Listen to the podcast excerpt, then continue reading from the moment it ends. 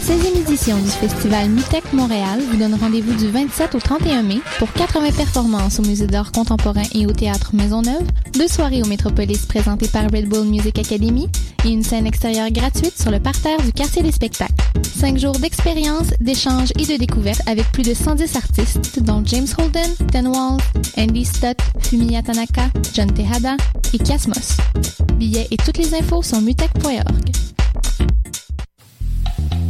Pour tous vos événements, que ce soit un gala, un défilé de mode, un lancement ou un party privé, pensez à louer vos équipements audiovisuels chez le groupe Spectre Sonore. Nous avons également une salle de montre ouverte au public. Venez nous visiter 3400 boulevard Loche Saint-Hubert, suite 10. Pour plus d'informations sur tous les équipements disponibles, rendez-vous au www.spectresonore.com. Je sais pas comment je vais m'en sortir avec tous les travaux puis les examens qui arrivent. Fais-toi-en pas, tout va bien aller. Comment tu fais pour être aussi relax? Moi, je vais régulièrement à mes cours de boxe, de muay thai ou de jujitsu à l'Académie Frontenac et ça fait que j'accumule pas de stress. En plus, l'Académie Frontenac offre des horaires super flexibles, donc j'ai toujours le temps de m'entraîner, le tout à un tarif super abordable pour les étudiants. Hein, tu peux varier tes heures d'entraînement comme ça? Ouais, t'as accès à d'autres disciplines aussi, comme l'aïkido ou le krav maga. En plus, il y a une salle de musculation et une piscine accessible en tout temps. OK, mais c'est où cette gym-là? Directement en face du métro Frontenac, situé sur la ligne verte. L'Académie Frontenac. Venez faire un essai gratuit académiefrontenac.com. Vous écoutez Choc pour sortir des ondes.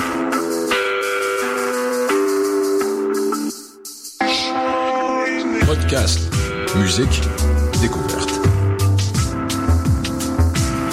Sur choc.ca.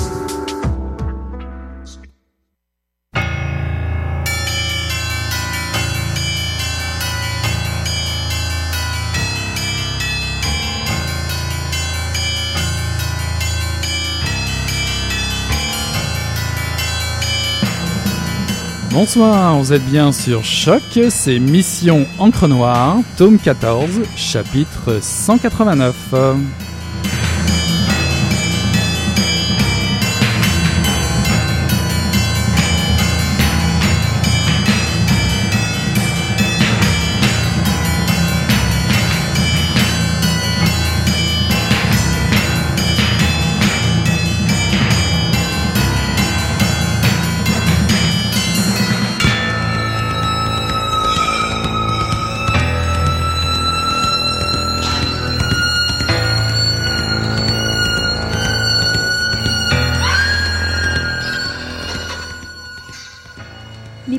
Est une maladie souterraine qui passe inaperçue à force d'être reléguée hors de vue par les symptômes qu'elle emprunte à toutes les maladies mortelles. L'hypochondriaque a mal dans la poitrine, essentiellement. C'est d'ailleurs de là que vient son nom, littéralement, sous le cartilage des côtes. Il éprouve d'autres douleurs tout aussi pénibles, mais celle-ci est de loin la plus étourdissante. Parce que l'hypochondriaque sait bien que dans la poitrine, il y a les poumons et qu'à gauche, un peu plus bas, il y a le cœur. Ces aiguilles qui semblent s'enfoncer entre ses côtes, cet étau qui semble enserrer son thorax et qui l'empêche d'inspirer à fond, c'est évidemment le début d'une fin certaine et imminente. L'hypochondriaque traitera avec le plus grand mépris des maux de ventre, parce que le ventre n'est pas mortel, enfin, pas à courte échéance. Il dédaignera aussi toutes les irrégularités mécaniques de ses bras, jambes, ses douleurs dor- dorsales, etc. Mais le moindre chatouillis dans la poitrine lui donnera des vertiges à coloration morbide. Il le sait, tout va bien. L'électrocardiogramme de la dernière fois était formel. L'auscultation de sa respiration a tous les aspects de la normalité la plus sécurisante malgré le paquet de clopes quotidien qu'il s'enfile en culpabilisant. Mais il y a quelque chose de plus fort, de plus profond. Son inquiétude est comme la garantie d'échapper in fine à tous les maux du monde. Le jour où, habitué à s'inquiéter pour rien, il cessera de s'inquiéter, ce jour-là, la tumeur sera bel et bien infiltrée dans sa poitrine, c'est certain. Cette tumeur, ou cette artère bouchée, ou cet anévrisme imaginaire a quelque chose d'insoutenable dans sa virtualité même. Il serait insoutenable d'être colonisé de l'intérieur sans le savoir. Les phobiques le savent, les phobiques savent cela. La présence de l'araignée dans votre chambre est bien plus abjecte que l'araignée elle-même. J'ai vécu dans des pays où les araignées sont plus sacrées que les vaches en Inde parce qu'elles sont censées porter bonheur. Je peux bien vous le dire.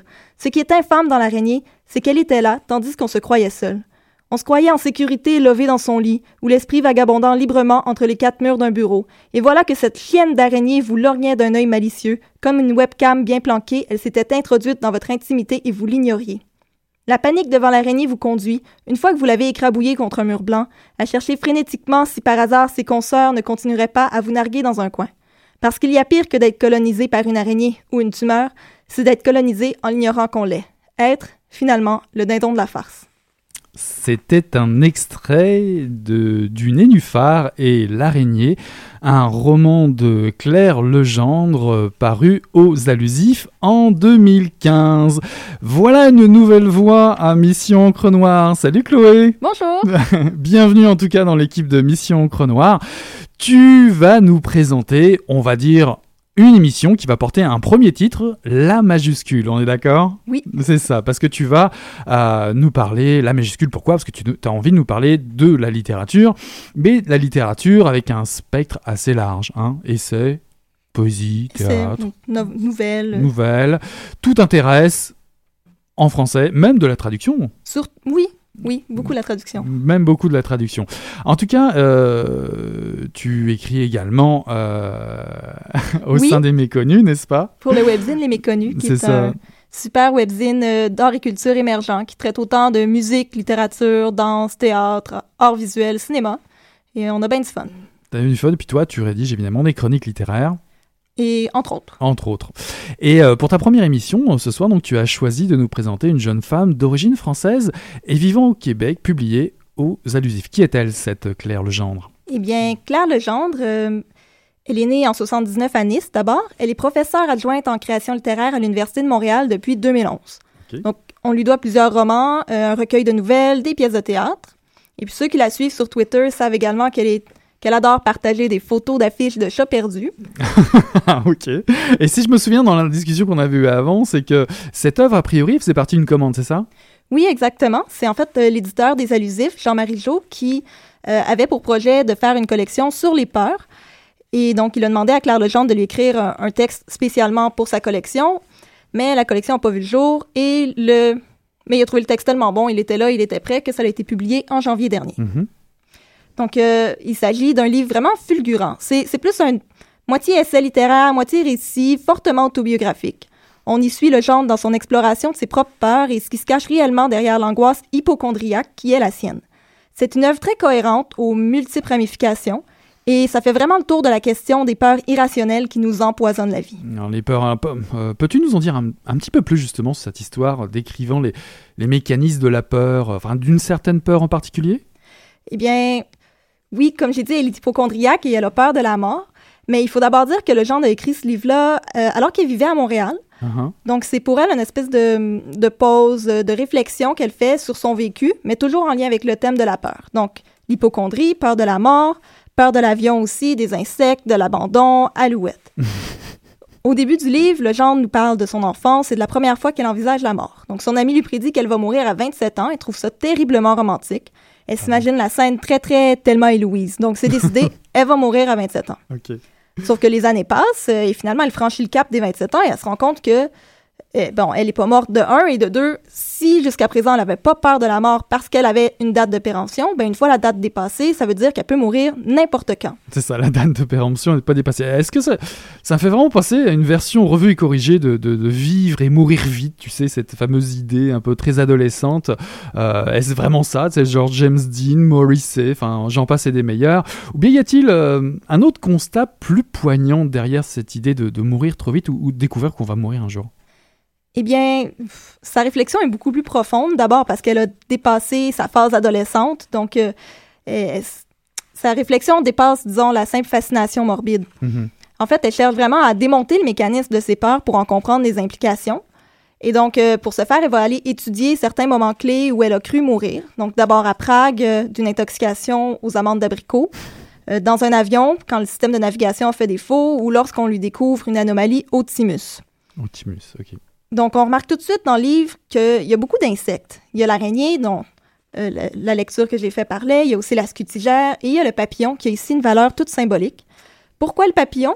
Ben, en fait, c'est que quand elle découvre qu'elle a un problème avec son thymus, qui est en forme de papillon, voilà. pour elle, c'est une espèce de révélation. Car euh, ça vient lui justifier son hypochondrie. En fait, cet endroit dans la poitrine où se trouve le thymus, ça Mhm. représente le lieu où convergent toutes les peurs de l'hypochondriaque, c'est-à-dire à l'intérieur de la cage thoracique, près des organes nobles. Donc, toute la tension, toute la crainte qu'elle a ressentie physiquement viennent être justifiées a posteriori par la découverte de ce problème-là, passé la trentaine, au point où c'en est presque un soulagement. Ok, mais il n'y a pas simplement ce côté maladif, il y a aussi dans le ressenti, d'après ce que j'ai compris. Oui, ben, la peur euh, s'immisce dans toutes les, les facettes de sa vie et donc elle a peur de l'amour et de l'engagement. Bien entendu. Et pour elle, l'amour, ça fait partie des choses qu'on a tellement peur de perdre que ça, ça vaut qu'on préfère juste même pas en avoir du tout, comme ça on s'évite le trouble. donc elle rencontre elle raconte l'angoisse permanente de ne pas savoir ce que l'autre fait, s'il va nous quitter, s'il envoie une autre. Et elle parle d'une relation malsaine qu'elle a eue, qui était très intense avec son ex pendant dix ans. Et euh, donc, elle refuse de retomber dans, cette, dans une relation comme ça. Donc, ne pas avoir à revivre ça, pour elle, elle, elle voit vraiment comme une victoire. Donc, cette espèce d'effet miroir. Alors, je me pose aussi la question euh, de savoir si euh, la peur de la mort, cette peur de la mort, ou cette peur de rencontrer le, le bonheur et d'avoir le perdre, est-ce est-ce que c'est un moteur de vie finalement? Qu'est-ce que Qu'est-ce que déduit l'auteur ou le personnage de cette expérience un peu tragique? Ben, on se rend compte qu'il s'agit, dans le cas de toutes les peurs, d'une forme de contrôle. Donc, prévoir la maladie, prévoir l'abandon, la mort, c'est déjà avoir une certaine emprise sur le cours des événements. Mhm. Le gendre a longtemps été une fumeuse invétérée parce que, avec la cigarette, elle avait l'impression que s'il arrivait quelque chose, ben ça serait de sa faute et elle l'aurait mérité. Donc, elle avance que c'est moins frustrant de tomber malade si notre comportement le justifie. Donc, pour résumer, mieux vaut être paranoïaque et avoir tort que baisser la garde et se faire prendre par surprise. C'est. Alors, ça, ça a l'air quand même assez amusant. Qu'en est-il du style alors finalement? Est-ce qu'il y a beaucoup d'humour comme ça? Ben oui, l'écriture de Legendre, c'est vraiment un pur délice. Elle va beaucoup dans l'autodérision, dans l'ironie. Elle se moque de sa propre vulnérabi- vulnérabilité, à la fois cynique, un peu mélo, par exemple lorsqu'elle raconte qu'elle a failli s'intoxiquer aux amandes d'abricot. Et par la suite, elle décrète que ben elle respecte toujours les dates de péremption du yogourt.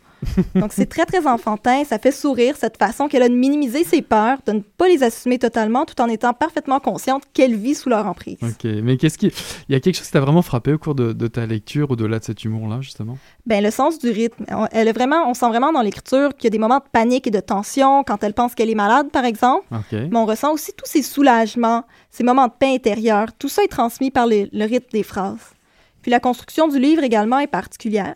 Euh, les événements, ils sont pas chronologiques, mais parce qu'ils sont toujours associés au lieu où le gendre a vécu, qu'on parle de Montréal, de Prague ou de la France, on arrive assez facilement à suivre le cours de sa pensée, puis on comprend s'il est question du passé lointain, de son enfance ou bien de quelque chose qui s'est passé récemment.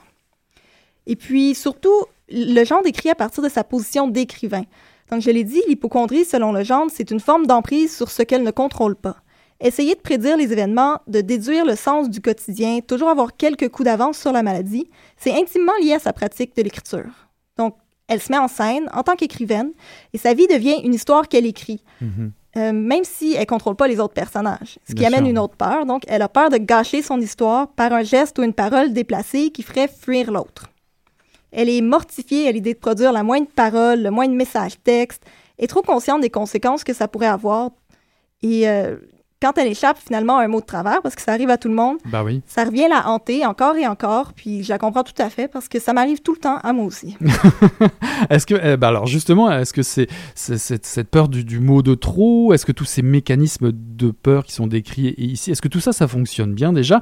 Puis je dirais, on touche là une contradiction sévère du monde où on vit aujourd'hui. Euh, on écrit, on lit sur tout. Puis au final, on peut se demander à quoi cela aboutit. Est-ce qu'on est vraiment, on se sent, on a vraiment conscience de ce qu'on écrit ou des responsabilités, des conséquences de, de ce que ce que l'on peut faire que, en tout cas, est-ce que tout ça, ça t'a bien convaincu dans ta lecture?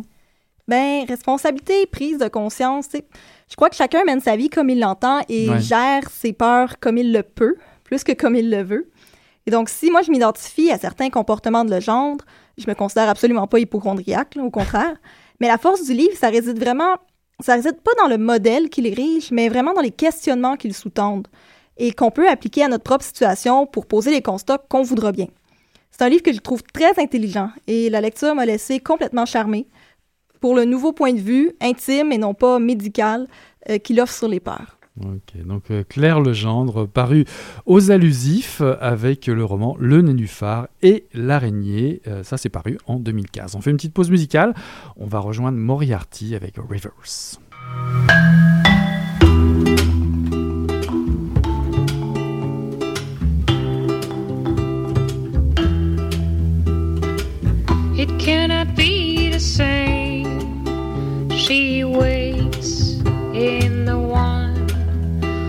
The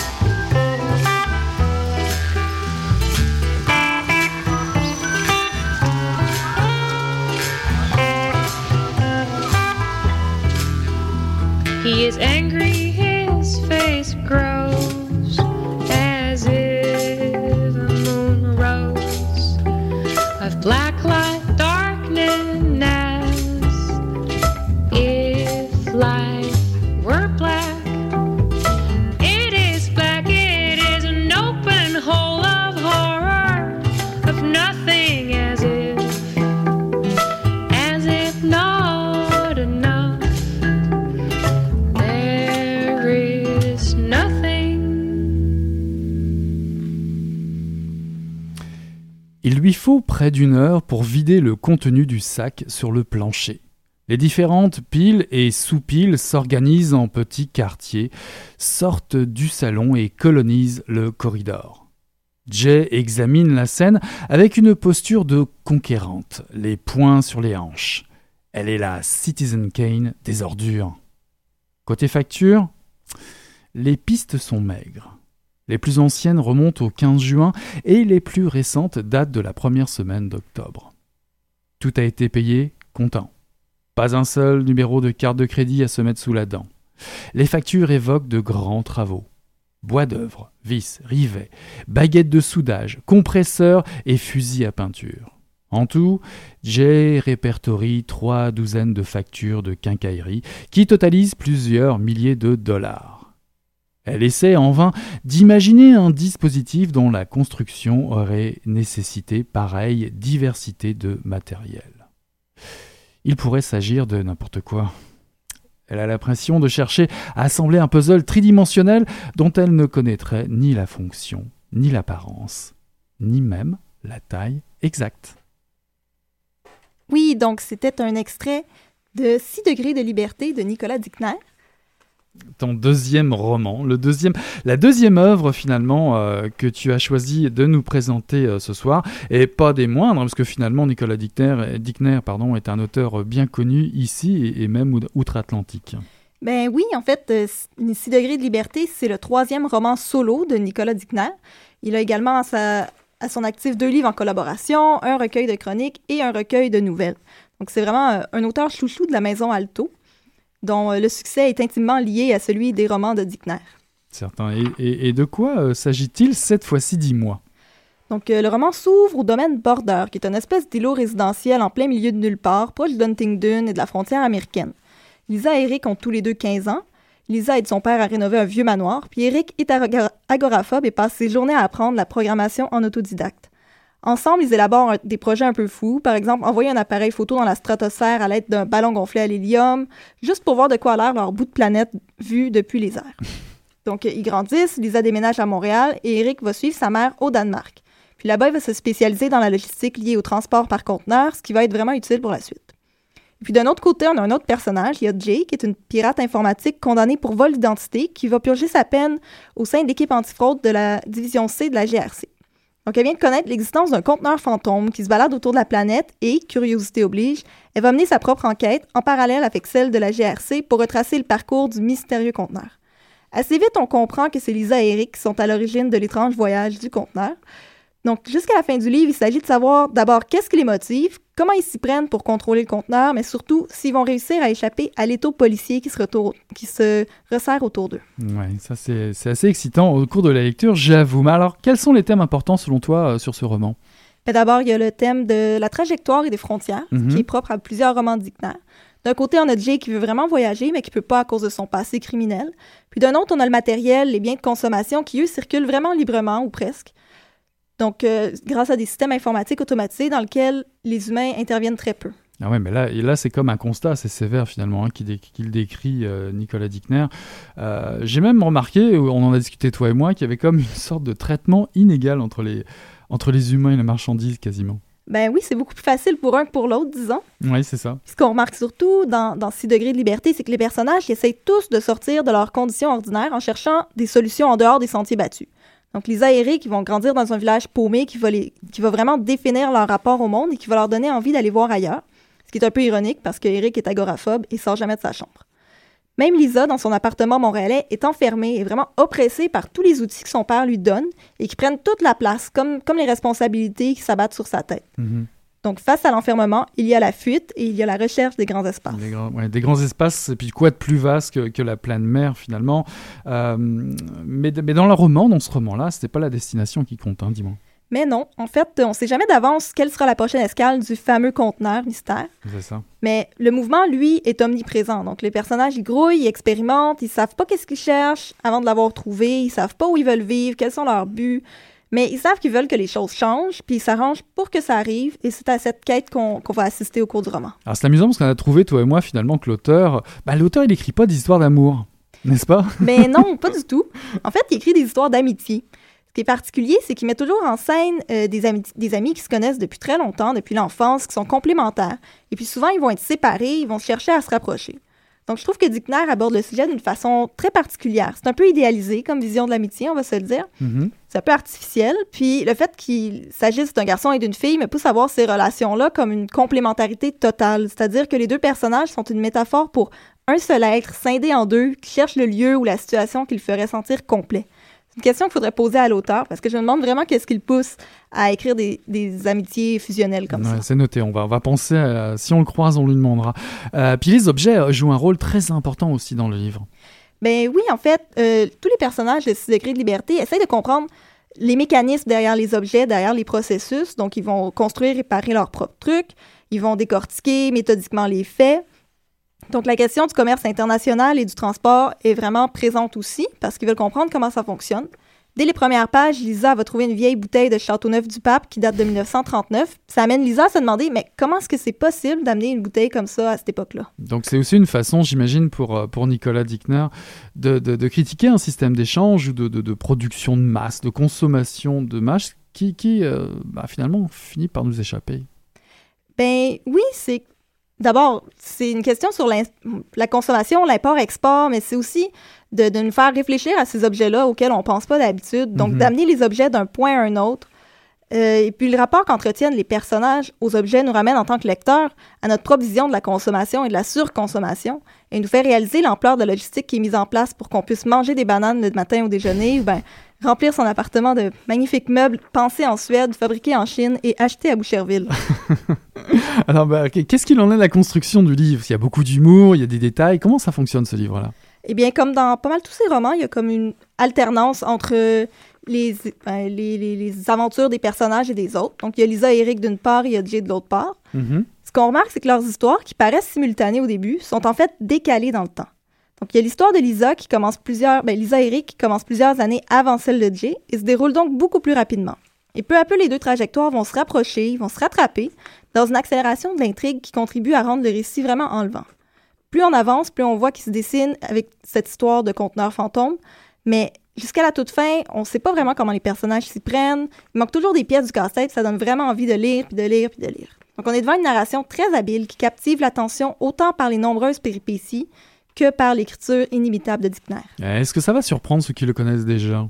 Ben, en fait, ceux qui connaissent déjà Dickner savent qu'il a beaucoup d'humour et qu'il s'est tiré profit des petits détails les plus ordinaires pour faire ressortir le côté extraordinaire de la vie moderne. Donc, c'est vraiment mettre le doigt sur le cocasse de certaines situations. Là, je pense à certains dialogues particulièrement savoureux, quoique toujours bref, Par exemple, quand Lisa dit à Eric qu'elle ressent un urgent besoin de magasiner un conteneur réfrigéré, Eric lui répond de ne pas céder aux achats impulsifs. C'est pas le genre de conversation qu'on aurait à tous les jours. C'est sûr, c'est sûr. Et puis ces personnages, alors, est-ce que est-ce qu'ils amènent Dickner à, à, je sais pas, à avoir une observation particulière?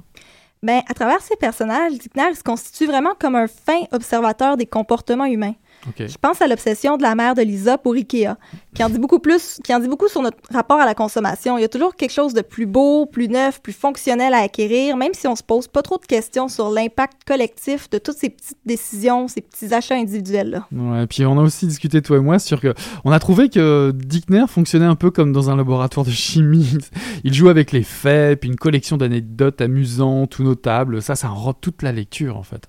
Ben oui, en fait, ce qui est bien, c'est que le livre est bourré d'anecdotes amusantes qui viennent vraiment ajouter de la profondeur aux choses les plus banales, qui vont braquer les projecteurs sur ce qu'on ne voit pas, qu'on ne voit plus par habitude. Mhm. C'est à se demander si Dickner possède une espèce de livre ou de boîte où est-ce qu'il accumule toutes les anecdotes en vue de ses prochains livres. Donc, ce qui est certain, c'est qu'il ne rechigne pas de faire des recherches poussées sur les sujets pointus, puisque rien n'est laissé au hasard. On voit que l'auteur lui-même a étudié les mécanismes dont il parle. Mais, petit hic, certaines péripéties, certains succès des personnages relèvent un petit peu de la pensée magique. En même temps, ils sont tellement attachants qu'on est content quand ils réussissent, même si c'est un peu tiré par les cheveux. Ouais, c'est sûr. Ça, c'est, c'est en tout cas un très bon conseil de lecture. Nicolas Dickner, 6 degrés de liberté, euh, paru en 2015 euh, chez Alto. Alors, je sais pas, comme tu le disais tout à l'heure, si euh, Nicolas Dickner a une petite boîte à surprise où il euh, cache ses anecdotes. En tout cas, dans notre boîte à surprise à nous, qui s'appelle La Majuscule désormais, ton émission Chloé, bah, il va y avoir plein d'œuvres à découvrir. Puis, comme on l'a dit tout à l'heure, hein, vu le spectre euh, euh, assez large, l'étendue de tes choix, ben, je crois qu'on va découvrir de bien belles choses. Et ben, écoute, merci pour ta première émission Et merci à toi, Eric. pour la première émission de la majuscule. Pour vous, auditeurs, auditrices, et ben écoutez, on tourne la page. On vous dit à la semaine prochaine. Ciao, bye.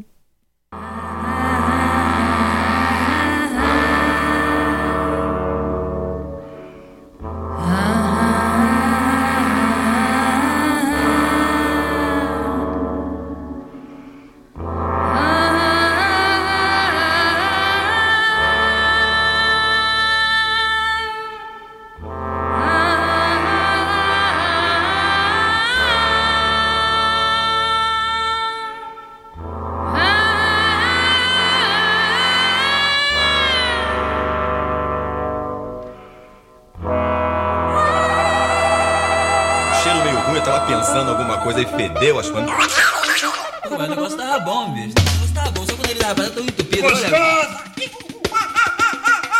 Quem diria, hein? Greta Garbo acabou de irajar, hein? É, mas eu tava falando pra você, né? Depois que eu passei a me sentir, aí o negócio ficou diferente. Jorjão, Vai, garoto! fala a verdade. Isso tá bom. Não, nem a cerveja que eu não sei. Ô, Ciro, tira a mão do meu bolso. Agora um arame, um arame ia pegar dentro, ia pegar um gordurame depois, um arame não ia